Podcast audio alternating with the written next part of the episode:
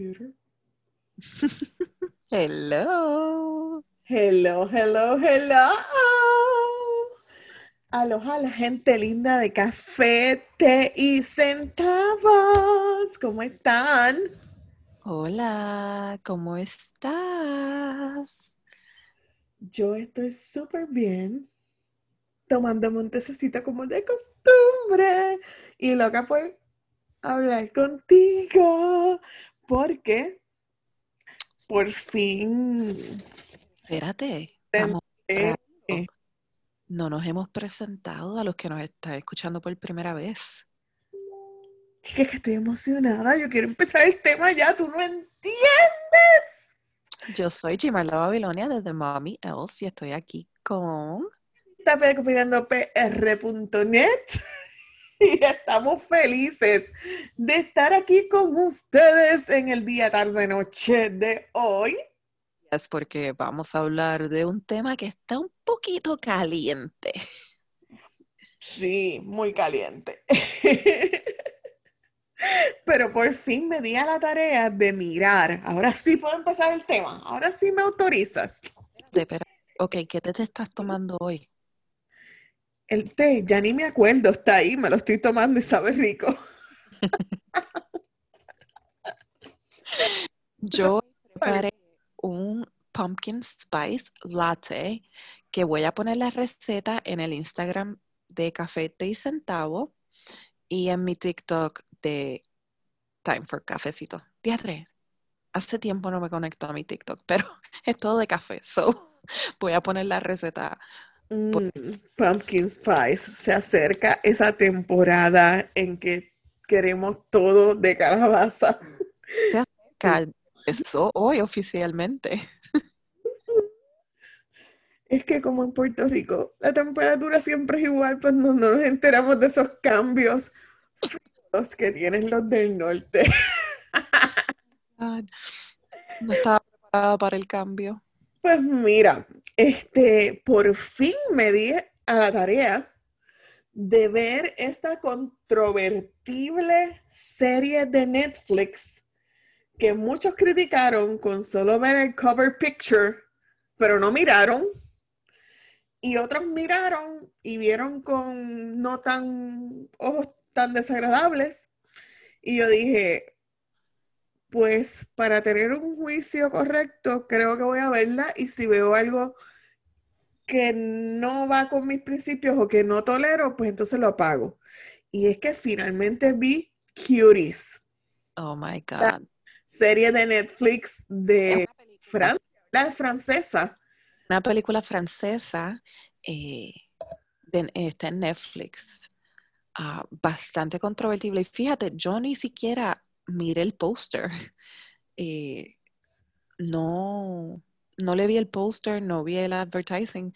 Simplemente vi que la gente estaba hablando de la película en Facebook y dije, pues, yo siempre estoy en Netflix, vamos a ver. Y la empecé a ver en inglés y dije, no, la voy a ver en el idioma que se hizo porque creo que muchas cosas se pierden en, en la, cuando doblan la película. So, la vi en francés con subtítulos en Yo la vi en francés con subtítulos.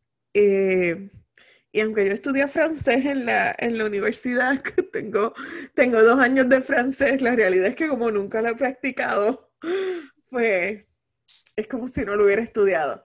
Pero me divirtió muchísimo, me divirtió muchísimo eh, escuchar la película así en francés. Y la otra serie que vi fue Social Dilemma. ¿Esa la viste? Sí, la vi. Porque, obvio, como influencers que somos, es algo que está como que en nuestras mentes todos los días, especialmente en esta, en este tiempo que hemos estado encerrados en nuestras casas eh, y conectándonos nada más con todo el mundo por las redes sociales. Y se trata de eso, de cómo las redes sociales verdaderamente controlan nuestra vida.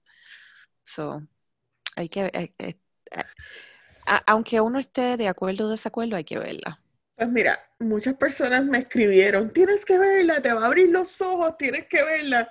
Y yo, ok, wow, ¿qué, ¿qué, es lo que dice, qué es lo que tiene la serie? Tú sabes, mira, wow. ¿Sabes? Yo estaba como que déjame ver qué es lo que pasa con la serie. Y realmente no fue ningún eye-opener en el sentido de que todo lo que ellos decían ya yo lo sabía. Eh, yo sé, acuérdate que eso es un business, eso es un negocio y todo negocio uno lo tiene para qué? Para ganar. Hello, Mark Zuckerberg no va a tener Facebook por amor al arte. Él lo que quiere es ganar dinero. So. Creo que la diferencia de la, de la serie sí habló sobre eso, pero y, y, es cosas que todo el mundo sabía. Yo creo que la diferencia está en que las personas que estaban hablando son las personas que lo hicieron. Exacto. Eso fue el, el, el... Como tú saber algo, pero es escuchar, por ejemplo, uno de los fundadores de Pinterest decir que, se arrepiente de ciertas cosas que ayudó a hacer. o, uno de los fundadores de Facebook o de Google decir, mira, los que decidíamos cómo iba a rodar, a, moverse el mundo en Google, éramos 12 personas. Y, el hecho de que ese muchacho en particular se sentó y escribió toda esta disertación para que prestaran más atención a ciertas áreas y que nadie hizo nada porque el interés monetario era mayor. Pero son cosas que uno las sabe, pero cuando sale de la boca de los creativos y de los que estuvieron allí, chocan. Pues yo la vi y yo pensé que era la forma en que la grabaron no me gustó mucho, creo que te lo comenté porque entre medio de las entrevistas y el tipo de documental estaban pasando una película. Y eso como que me distrajo del tema, me hubiese gustado más que hubiese sido una discusión tipo documental completamente. Eh, pero cuando de verdad vi quiénes eran las personas, yo dije, espérate, yo tengo que, tengo que googlear quién es esta persona y ver si esa es la persona que verdaderamente tú sabes, porque ni me creía que esas personas estaban diciendo lo que estaban diciendo, porque son cosas que sí que yo, uno las sabe. En un momento pensaste que era un engaño. yo dije, God, déjame chequear, a lo mejor nos están así como que cogiendo de los pelos por los pelos, pero no, it's real. Y, otra cosa que choca es cuando, y lo siento, spoiler alert, el que no lo haya visto, pues voy a decir cosas que están en esa serie. Eh, escuchar a esos creativos decir que sus hijos tienen cero tiempo de social media, que en sus hogares está prohibido terminantemente el social media para sus niños, que hay uno incluso que dijo que va a esperar a que su hijo termine high school para permitirle tener acceso a social media, es porque yo creo que ellos saben aún más de lo que se atrevieron a decir en, la serie. Fíjate, yo no creo, yo creo que eso es algo que, por lo menos si tú eres una persona que, que pues, eh, ¿cómo se dice? Ve noticias y estás pendiente a lo que están viviendo los adolescentes, las redes sociales han influenciado mucho las acciones de estos chamaquitos de high school. yo estoy bien en desacuerdo en que tengan redes sociales si no están supervisadas por sus papás, porque la realidad es que es, es un mundo Mira, los niños tienen su propio idioma, sus propias abreviaciones que significan cosas que los papás no saben que significan. Muchas veces yo digo, ay, estoy, yo me paso hablando con mi hermana que tiene 22 años, pero es para instruirme, porque uno tiene que aprender cuál es esa jerga, porque eh, eh, los chamaquitos se la inventan.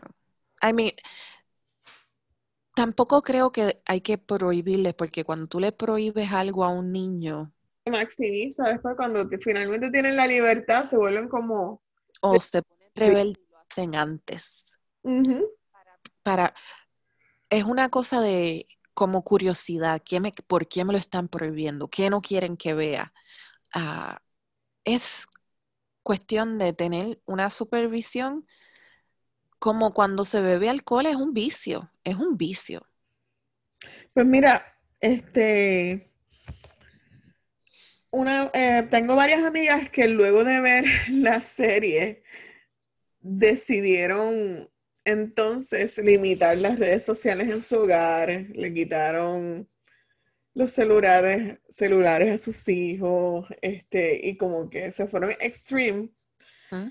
Y pues la persona me dice, no, que tienes que hacer lo mismo, tienes que controlar el tiempo en Internet. Y yo le dije, pero es que ya yo controlo el tiempo en el Internet. y la realidad es que yo llevo desde, desde el 2017, yo controlo mi tiempo en Internet, ya yo no estoy como antes. Antes yo pasaba muchísimas horas em, scrolling, ¿sabes? Mirando y qué sé yo. Ya no, ya yo entro a trabajar, pues porque trabajo en social media. Entro a trabajar y voy directo a visitar los profiles de, personas particulares a ver si han puesto algo y me salgo. Pero no estoy ahí todo el día mirando, mirando las historias. Me, lo limito. Incluso he hecho lo que yo llamo ayunos de tecnología. Que yo digo, mira, me voy a quedar este fin de semana no voy a tocar las redes. Y le aviso a la gente, le aviso a mami, mami, si ves que no publico nada, no es que me morí, es que este, no voy a tocar las redes sociales por tres días. Y, creo que eso se traduce a lo que está, hemos hablado en, episodios anteriores, anteriores, anteriores, en episodios anteriores, que me ha ayudado a hacer grounding, a, a mantenerme en el día porque si tú te quedas demasiado tiempo mirando la vida de los demás, como que te, te distrae y, te, desenfoca. Por lo menos esa es mi perspectiva. Yo, tengo una leve adicción a las redes sociales. Eh, yo me levanto y lo primero que hago es chequear Facebook. Pero no chequeo Facebook para ver lo que la gente está poniendo yo chequeo Facebook para ver mis memories, las memorias. Oh, lo que pasa es que yo no publico en Facebook lo suficiente como para que me salgan memorias. No, yo, yo. Tengo muchas publicaciones en mis páginas, pero Facebook personal no, no está lleno porque no soy una persona de publicar en mi diario vivir, tú sabes. Yo no voy a poner un post diciendo, tengo ganas de comer mofongo. ¿Dónde ustedes creen que me debo comer mofongo? ¿Sabes? publicación no la hago. O, e, ¿entiendes? Hay, que hay personas que publican cada pensamiento, cada suspiro, cada... hago eso. Yo hacía eso mucho. Like, yo paré de hacer eso hace como, como dos años. Yo dejé de hacerlo también, pero yo era que lo hacía todo el tiempo. Yo ponía todo, todo, todo, todo, todo. Que hasta mami me regañaba. Me decía, deja de estar poniendo cosas por Facebook. Eh, pero como ponía tanto y tanto y tanto, ahora cuando me levanto por las mañanas y veo mis memorias, veo fotos de los nenes, veo lo que estaba haciendo ese día. Y es como, como un recuerdo. Y me levanto con el digital. ¿sabes? Como que, ay, mira los nenes, qué lindos cuando eran chiquititos. Sorry. Oh despierto. Este, y de hecho hay estudios que, que, revelan que el exceso de tiempo en las redes te lleva a la depresión. Y yo, consciente de mi salud mental, pues, este, con más razón, trato de mantenerme desconectada. Y literal, cuando digo desconectarme, a veces me desconecto de tecnología en general, ¿sabes? no me conecto ni a Facebook, ni a Instagram, ni al televisor. Digo, pues me voy a dedicar a escuchar musiquita tranquila o, musiquita que me alegre la vida. Este, me consigo algún libro, puede ser la Biblia, como puede ser otro libro que me agrade. Y, y trato de hacer otras cosas. Yo no soy de salir afuera, eso es algo que quiero cambiar. De hecho, creo que he cometido la cosa más loca y autosometido al reto más anormal de la vida. Pero firme un reto para caminar 100 millas antes que termine el año. Y yo no camino. Pero mi análisis es que como quedan 102 días para que termine el año, al momento de grabar este podcast, si camino um, una milla diaria, pues puede ser que termine. Y me llevo la medalla. So, te mantendré updated de ese reto que me autoimpuse porque quiero dejar de ser un couch potato. Pero, este. Ahora mismo. Como yo estoy aquí ahora mismo de couch potato. Pero mira, este, y nada, básicamente es eso. E, esa serie me gustó, me gustó, estuvo buena. Y contrario a ti, no me molestó la, mini, la, el cortometraje que presentaron, no me molestó. Eh, creo que iba bien con el tema. Eh, si a la gente que nos está viendo, si lo vieron, por favor, déjennos algún comentario, cuál fue su experiencia, si les gustó, si no les gustó, si crearon conciencia de las redes o no, si decidieron ponerle tape a sus cámaras o algo así. ¿Qué, piensan después de, de la serie? Mira, yo tengo una, sí, yo tengo una adicción a las redes sociales, pero yo he hecho eh, durante cuaresma, yo he dejado las redes sociales la cuaresma. Ese ha sido mi sacrificio de cuaresma. Lo he hecho varias veces. Por lo tanto, sé que puedo desconectarme de las redes sociales. Pero yo creo que también es algo como, es como una distracción a tu, a tu vida real. ¿Tú me entiendes? Entonces es como, es, es, depende de cómo lo mires. Lo puedes ver como algo negativo, como algo que te está quitando energía, algo que te está quitando el día, algo que te está arruinando la vida. O lo puedes ver como algo que te está distrayendo. Mira, tú puedes conectarte con gente que no habías conectado, puedes ver memorias, puedes... Eh, tú sabes, hay diferentes formas de, Creo que lo que hay que hacer es un balance, porque por ejemplo, esta semana me sucedió y me enojé tanto, eh, fue el debate político. Eh, y pues obviamente como todo boricua, vi el debate y tenía mis opiniones. Al otro día, yo interrumpí mi rutina. Eh, al otro día, en vez de leer la Biblia como siempre hago cuando me levanto, en vez de meditar, en vez de hacer mi rutina, ¿verdad? Así zen, que ya yo les he compartido, no, yo caí sembrada en Facebook desde la mañana, porque yo quería ver lo que estaba diciendo todo el mundo de los candidatos. ¿Qué resultó eso? Que yo estuve todo el freaking día debatiendo con todo el mundo. de discutir e insultar simplemente comentando que si aquel dijo, que si el otro dijo. Y llegaron las 5 de la tarde y yo todavía estaba en el julepe ese. ¿Sabes qué?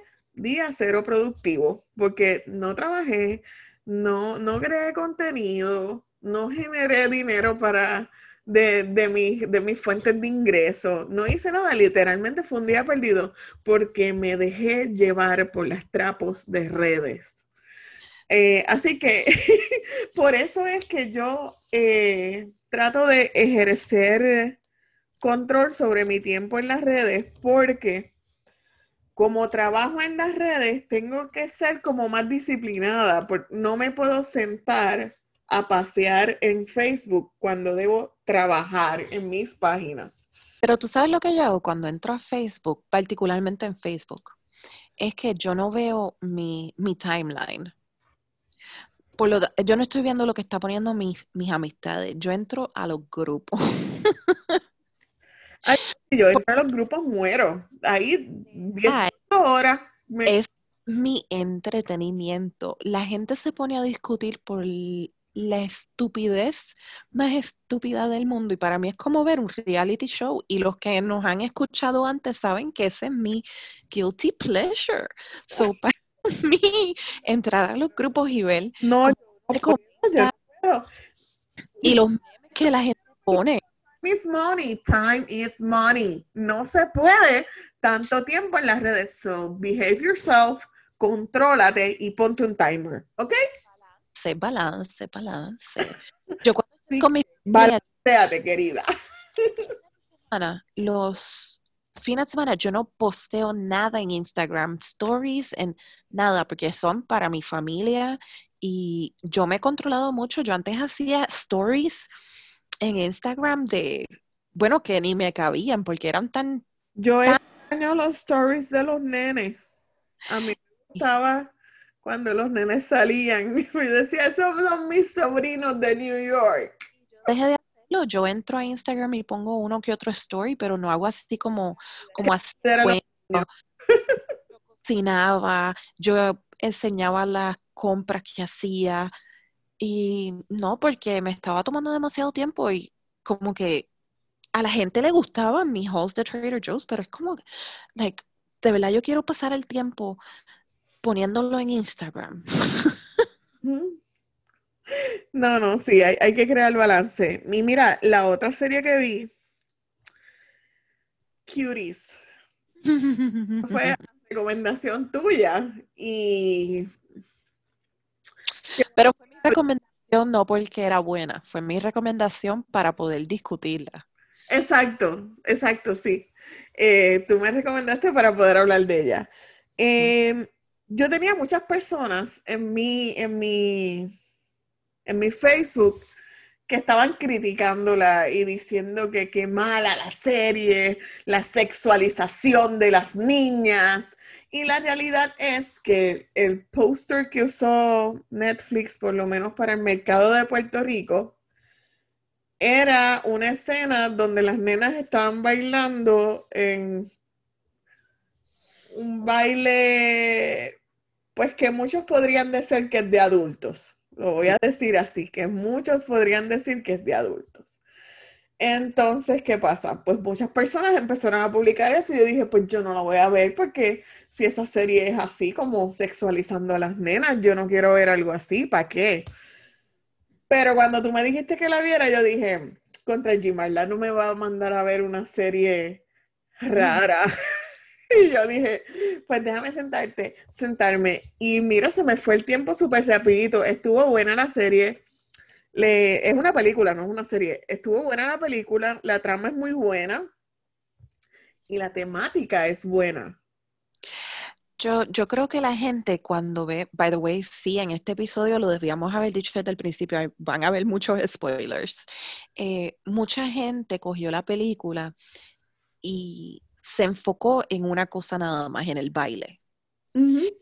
Creo que de todas las cosas que hablaron en la película, lo menos importante era el baile.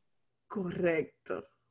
O sea, pero como la gente tiene ese, esa visión corta, que nada más enseñan lo que, eh, eh, quieren ver lo que le presentan, pero no quieren pensar muchas veces o ir más allá, eh, se perdió y yo creo que eh, es como a, a cualquier padre, tío, abuela, abuelo, persona que esté encargado de un niño, tiene que ver ese tipo de películas, porque tiene que entender qué es lo que está pasando con, con los niños hoy en día, porque eso es una realidad.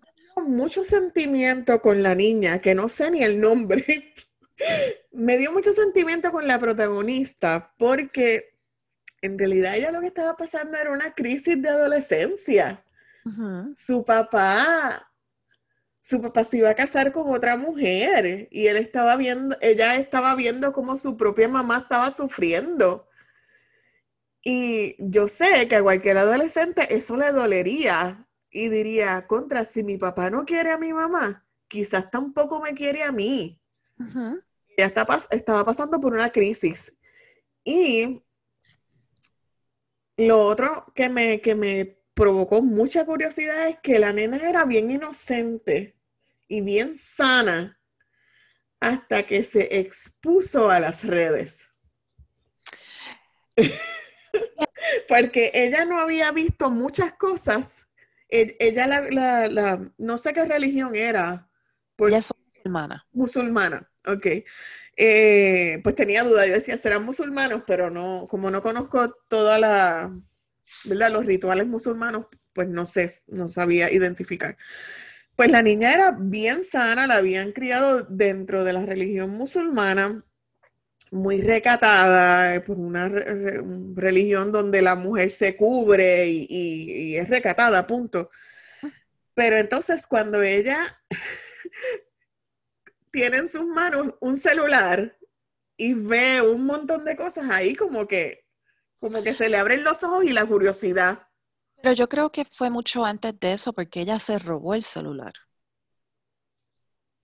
Ella le quitó el celular a alguien en el carro. Ya ella, ella lo que la llamó la atención fue ver, y yo creo que la película también tiene un elemento bien cultural, porque no es lo mismo cuando, eh, yo no sé si, si escuchaste cuando la, la, tía o la abuela le estaba diciendo que cuando ella le había llegado su periodo, la casaron.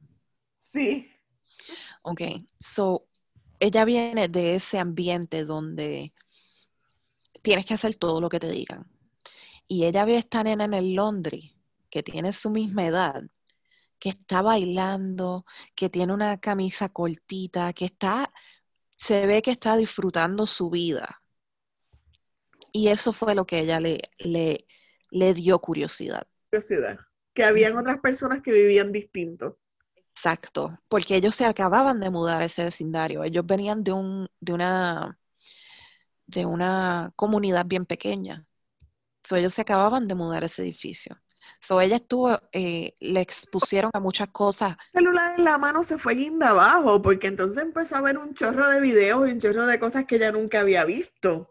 Eso es cierto. Quizás no hubiese sido expuesta a ese tipo de, imágenes y de videos si no hubiese tenido el celular. Ay, no, eventualmente. Eventualmente las iba a ver, pero no a esa edad. No, yo te aviso, los nenes son bien curiosos y, y ella estaba pasando por muchas cosas. Estaba pasando por la pubertad. A ella le llegó el periodo en el medio de la película. En algún momento, eh, si no hubiese sido por el celular, hubiese sido a los seis meses cuando la casaran. Sí, pero no es lo mismo que te casen a, ver ese chorro de cosas que no se te borran de la mente. Ay, no, que te casen a una nena de 11 años con un viejo de 45.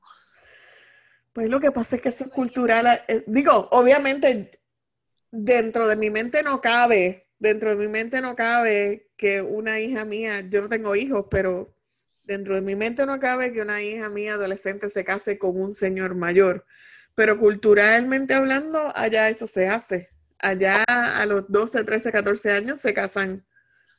pero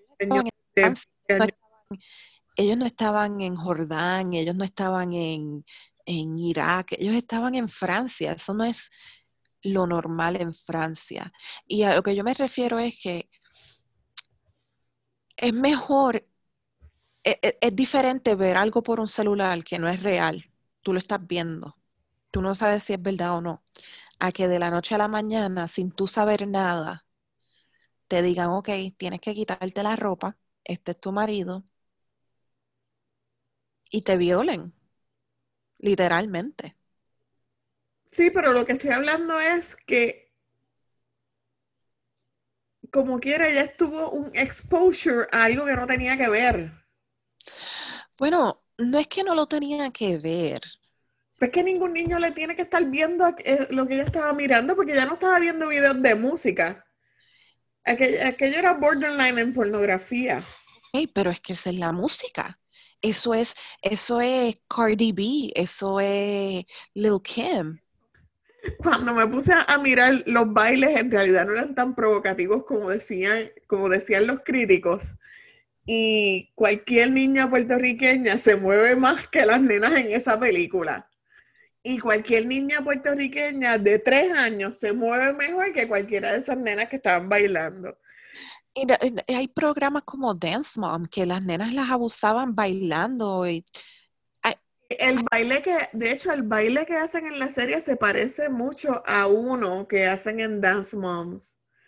El baile que ellas estaban haciendo en la serie es el baile de el video de Cardi B de WAP. Búscalo. Ok, es que a mí no me gusta Cardi B. Poco, pero tienes que educarte, tienes que ver qué es lo que está pasando en, el mundo. Es que me interesa esa gente. A mí no me interesa la música que sexualiza a la mujer, ni me interesa, o sea, no, me interesa a, mí. Ahora, espérate, espérate. Ahora que estamos hablando de temas controvertibles, la canción de WAP de Cardi B no es una canción que sexualiza a la mujer, es una canción donde la mujer coge su poder sexual bajo su control.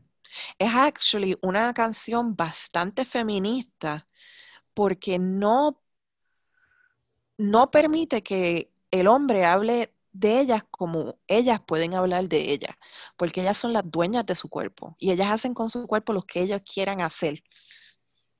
Y es algo bien normal. Las mujeres que, tienen eh, eh, deseos sexuales, eso no es como que tabú.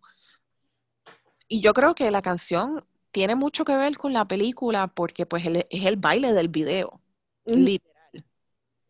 Y el video también ha dado mucho de qué hablar por eso mismo, porque las chamaquitas están escuchando esta canción o están viendo este tipo de película, pero es que si tú te pones a pensar y buscas dónde está la raíz de cada problema, mira, no es el celular, no es el baile, no es la música, es que la mamá de esa niña no estaba presente. La mamá no estaba presente. Ni el papá. Ni el papá. Pero olvídate, porque la mamá era la que estaba ahí, pero ella estaba ahí, pero no estaba ahí. Porque estaba pasando por su propio trauma. Y para mí eso es uno de los mensajes más grandes de la película es que como padre a veces nos envolvemos en nuestro propio trauma y en lo que nos está pasando y nuestra depresión o nuestra ansiedad y se nos olvida que los, niños están absorbiendo toda esa energía, todo ese estrés y que en un abrir y cerrar de ojo. ¿Cómo va a ser un? Es que el padre también tiene derecho a sentir. No, yo sé, pero lo que pasa es que ese es el problema de ser padre, que es un sacrificio, que tienes que olvidarte de ti y pensar en esa persona primero que tú. Por eso es que los papás siempre están tan cansados y, y es Por eso es que es tan difícil ser padre, porque tú tienes que ponerte a ti como segunda persona. Y muchos padres no saben cómo hacer eso. Y no es que la mamá tenía que olvidarse de, ella misma para estar pendiente de su hija, pero ella podía estar un poquito más eh, abierta a lo que está pasando a su alrededor. Mucho el día de el día de la celebración, cuando la mamá se viste con su ropa, que está así como ya de señora. E, ese día, como que esa señora cuando se vistió le hizo clic algo en el cerebro, porque ella dijo, espérate, yo soy una señora, déjame atender a mi nena un momento. Ella iba con otra actitud a esa fiesta. ella iba con otra actitud porque sabía que había perdido su matrimonio. Y se tenía que enfocar en lo que verdaderamente era importante, que era su hija. Y mira, yo no es algo como que tienes que estar pendiente a tus hijos como un águila. Pero, por ejemplo, cuando yo voy a recoger a los nenes al colegio, ahora no, porque pues están desde la casa, yo siempre tengo como 25 ojos. Y yo no estoy mirando a mis nenes. Yo estoy mirando a todo el mundo alrededor. Yo estoy mirando las interacciones que ellos tienen con ellos.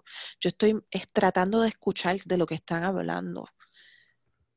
Porque hay que estar pendiente. O sea, en un abrir cerrar de ojo mis nenes no tienen acceso al internet, vamos. Y viene un nene del salón de clase y le dice, mira, te voy a enseñar esto. Y le enseña un video porno. No hay forma de controlarlo. pero yo sé que yo estuve pendiente. Eso ya son Exacto, no, y, si te das cuenta o, notas algo distinto, pues puedes hacer las preguntas apropiadas para ver si habla o, o si lo ves, pues comenzar entonces a hablar del tema antes de que Mira, tus propias conclusiones. Algo que mi mamá siempre hizo es que mi mamá no tenía tabús. Mi mamá siempre nos hablaba claro esa es tu parte privada, eso es para esto, sí. Y yo creo que cuando tú le prohíbes muchas cosas a los niños, que creo que fue lo que le pasó a, la protagonista, que ella tenía tantas cosas prohibidas y vio lo opuesto, que es esta niña que tiene una libertad increíble, pues... Una libertad increíble porque sus papás nunca estaban en la casa.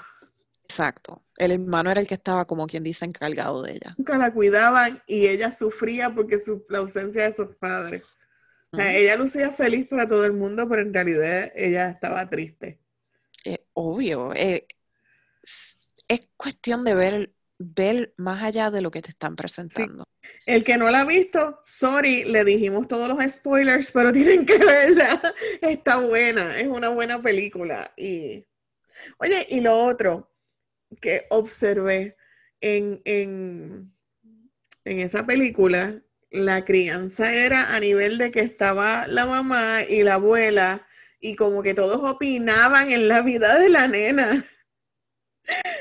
Eh, eh, pues porque la crianza era a nivel de toda la familia colabora para que, para la crianza de los niños.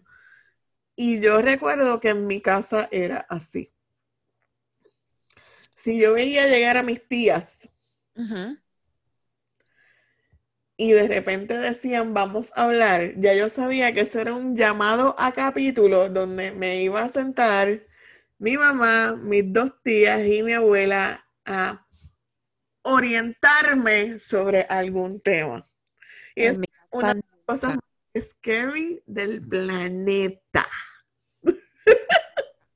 A mí mami siempre fue straight con nosotros, ella nada más. Nadie nunca estuvo envuelto. Mi familia, en mi familia, en mi familia es un matriarcado, las mujeres son las figuras fuertes.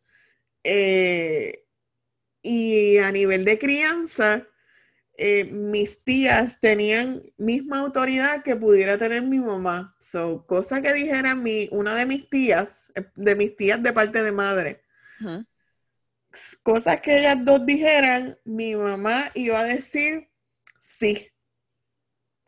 Y ya era un acuerdo a nivel de entre ellas tres, ya ellas estaban de acuerdo, así que mi mamá podía igual corregir a una de mis primas y mis primas obedecían porque Titi lo dijo. Y es a nivel de son, son mis tías mamás, como digo yo. Yo creo que yo tuve eh, la bendición de que, pues mami nunca fue así, mami siempre era ella. Cuando yo quería irme para Nueva York a estudiar, mami me dijo, vete al abuelo y todo el mundo en la familia le decía, ay, tú vas a dejar que esa niña se vaya para Nueva York, que mira, que va a salir preñada, que va a hacer esto, que va a hacer lo otro. Y mami, no, yo confío en ella y va a estar bien. Mira, yo, yo, mis papás son los mayores de sus hermanos y yo fui la primera nieta. So, yo era más consentida, yo era la consentida. So, tampoco, no tenía primos, mis tías eran jóvenes, so, mis tías eran más las alcahuetas. Yo tenía tías alcahuetas. Me crié, cuando yo nací, mi prima nació a los siete días y todos estábamos así como que a nivel de que todos teníamos más o menos las mismas edades. Por eso es que había esa alianza entre ellas. De hecho, mi casa era al lado de una de mis tías. Y mi otra tía vivía en una urbanización de al lado que yo podía llegar en bicicleta. So, e, estaba todo bien cerca. Cuando había que dar un regaño así en, en, combo, que ellas tres se unieran para dar una buena corrección, era cuestión de, Mari y Marina, vengan acá que hay que hablar con la nena. Como que... La primera vez que yo me pinté el pelo, pero claro, que no sucedió mucho porque con una mirada de mami bastaba. Acuérdate que mami es militar. Yes. Nunca me dio, nunca me golpeó, nunca me insultó, nunca me habló malo. O sea, yo no sé lo que es un chancletazo, ni un correazo, ni una, ni un, nunca me dieron ni con un palito de guayabo, con nada. A mí nunca, o sea, yo, a mí nunca me han dado nadie, ni, ni mi mamá, ni mi papá, ni, gracias a Dios, mi esposo nunca me ha dado, este, y, y que se atreva. este, eh, con, con, una mirada de mami yo estaba, o sea, ella, o si no decía, behave. Y, y, ya ese behave para mí era como que you're dead cuando lleguemos a casa. No, mira, mami no, había, mami no quería que yo me pintara el pelo. Y cuando yo tenía 18 años, ella se fue. Y yo me quedé con mi tía un día. Y fui con mi tía al beauty y mi tía me dejó que me pintara el pelo. No me pinté el pelo, nada más tenía highlights. Cuando mami llegó y me vio, por poco me mata. Mira, yo creo que uno de los fails más grandes de mi vida fue porque me dijiste que te, te, te dejaron ir a New York. Uno de los fails más grandes de mi vida fue que mi mamá me dijo, puedes ir a estudiar a cualquier parte del mundo, I pay for it. Y tú no te fuiste. Y yo no me fui. Y yo hice mi bachillerato en prejurídica en la Universidad de Puerto Rico, prejurídica de Historia de Puerto Rico. Y cuando terminé mi bachillerato, mi tía, una de mis tías, me dijo, haz el Juris Doctor, I pay for it. Yo, o sea, hay dinero para pagarte el Juris Doctor. Me aceptaron en la Escuela de Derecho de la Inter. Y esta señora que está aquí. No fue. No fui. Me asusté tanto del reto que dije, ah, no voy a hacer. Hice una maestría en lingüística. Porque yo quería, la, la excusa fue que yo quería tener una maestría en lingüística porque yo quería ser especialista en lenguaje para los tribunales. Después iba a ser el Juris Doctor. So, ninguna de las dos cosas sucedieron porque me enamoré y me casé. este, porque en el interín de hacer la maestría, pues ya había llegado a los 27 años, después conocí a mi esposo y me, casé a, a los 28. Pero no, yo dije, yo quiero estudiar en Nueva York. Si me a dar para atrás al tiempo, me iría para España a estudiar. Me quedé con esa. Yo iba a ir para Costa Rica cuando pasó 9-11 y por 9-11 no fui. Ah, Costa Rica es bello. Costa Rica es maravilloso. Era hacer un semestre abroad. Era entre Costa Rica e Italia. Pero yo dije, mami no me va a dejar ir para Italia. so voy para Costa Rica, que está por lo menos en este continente. Pero pasó 9-11 y no fue para ningún lado. En la serie, eh, una nena, eh, la nena eh, se roba dos cosas. No vamos a decir qué es para, no, para, no, para que el spoiler no sea tanto. Pero, ¿tú crees que la situación social de alguien puede obligarle a, robar para obtener dinero o para obtener lo que quiere? Mira,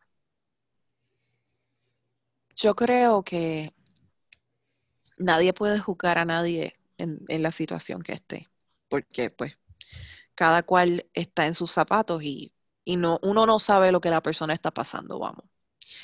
Pero yo creo que la razón por la que ella la hizo fue la razón incorrecta.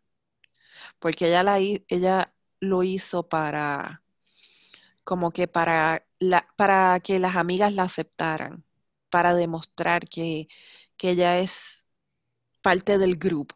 She was a badass. No lo hizo porque lo necesitaba. Porque no lo necesitaba. Eh,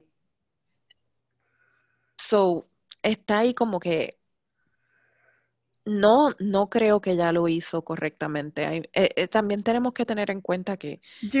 en, la adolescencia, mucha gente habla de que el bebé, los niños, los bebés, yo creo que la etapa más difícil y más delicada de la crianza es la adolescencia. dentro de todas las, porque el niño está cuestionándose muchas cosas, este, la misma palabra lo dice, adolece, los niños, eh, los, las personitas de esas edades, los preteens, adolecen de muchas cosas, tienen carencias emocionales, eh, su cuerpo está cambiando y eso les provoca muchas preguntas. Y yo creo que es la etapa más delicada donde papá y mamá tienen que estar presentes. Y si no es papá y mamá, pues abuela, abuelo, tío, tía. Tiene pues yo, líder. Yo estoy un poco en desacuerdo. Eh, yo creo que la edad más difícil es los preteens. Pues por eso esa edad, la, preadolescencia y adolescencia. Porque la adolescencia son de 13, los teenagers, de 13 para arriba, los high schoolers. Antes, desde preteens, preadolescentes y adolescentes, esa etapa es bien delicada. A mí, de 9 a 12 años, de 9 a 12 años, tú formas la persona que, va a ser en el futuro porque es cuando ellos están luchando contra ser niño y querer ser adulto. Exacto. Y es verdaderamente cuando más cambios hay, porque los cambios en high school son más eh, emocionales, eh, el peer pressure, todo eso, pero a mi hijo que le están saliendo pelo, le está saliendo eh, you know, pelos en, debajo del brazo. Eh, todo es como que nuevo. Y por lo menos yo fui una de las, una adolescente bastante, eh, bastante behave dentro de todo. Pude haber hecho muchas cosas, pude haber fumado marihuana, pude haber hecho muchas cosas que no hice porque no me interesaban, porque... Sí, que estoy feliz de que cuando yo tenía esas edades el internet no existía, ni mis amistades tenían cámara, no hay evidencia de nada que yo haya hecho, así que yo fui un ángel. yo, me crié con internet, con ICQ, ah, pero con todo eso yo creo que, que la diferencia es que cuando yo tenía 10 años, que fue cuando yo me llegó mi menstruación. Eh, Uy, qué Sí, por eso es que tengo premenopausia ahora, antes de los 40. That's too much information. Eh, eh, yo soy real, tú sabes que yo no tengo filtro. Muerte, pra. Mami estaba bien presente y nunca, como dije, nunca hubo tabú, siempre nos explicó cómo se movía el mambo. Y, y siempre nos habló de consecuencias. Ahora que soy presentada, cuando te llegó la menstruación, ¿tu familia hizo algún ritual? ¿Cómo fue ese día? ¿La quieres que te cuente? Mi día fue bien vergonzoso. Mi día fue bien vergonzoso porque estábamos de camping. Oh, Dios. Yo me levanté en una caseta y me iba a cambiar. Y pues estaba ahí. Y llamé a mami y mami mandó a mi papá a comprarme toallas sanitarias. estábamos en la parguera, no habían farmacias como que súper accesibles. Y cuando llegué, mami me, me cambió, whatever, eh, procedieron a decírselo a todo el mundo. so, cuando salí de la caseta con mi pad, todo el mundo sabía que me había llegado el periodo y que era señorita. Mira, pues cuando a mí me llegó, me llegó bastante tarde, me llegó a los 14. Este, pues yo estaba en mi casa, normal, mi papá, mi mamá, mi hermano. Este, mami se lo dice a papi y papi empieza por toda la casa, ¿qué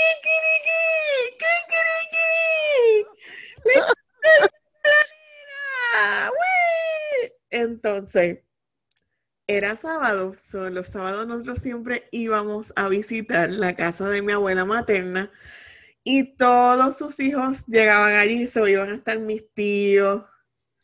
Cuando yo llego, ¿qué pasó? Sale mi tía.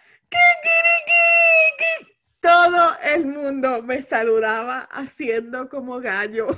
Oh my God, me muero. Entonces, ese día se convirtió en la fiesta de, de, de la menstruación de Yari porque todo el mundo estaba celebrando. Pues fíjate, yo eso es algo que, que yo creo que no lo celebramos tanto porque, a mí, y yo no, no quiero, no lo celebré con mi hermana, ni con mi sobrina, ni, ni con mi hija lo celebraré, porque eso significa que no importa lo que hagan, pueden procrear y eso a mí me da estrés. Oh my God, no, no, no, pero de verdad que los latinos tenemos unos rituales raros. I mean, nosotros nada más se lo decimos a todo el mundo. Es como una noticia, como que, by the way, se va a casar. No, by the way, le llegó el periodo. Sí, la nena, la, la bebé ya es una mujercita. Ya es señorita, ya. Oh my God. Mira, yo creo que too much information. Yo creo que podemos cerrar aquí el podcast porque si no, de aquí vamos a ir guinda abajo, bien guinda abajo. Y podemos Sí, nosotras, esto es natural, esto no es, esto no es un script, esto no es algo que, que nosotras planificamos, nosotras decimos, ah, vamos a hablar de esta película, pero no, no vamos a hablar todavía hasta que estemos grabando.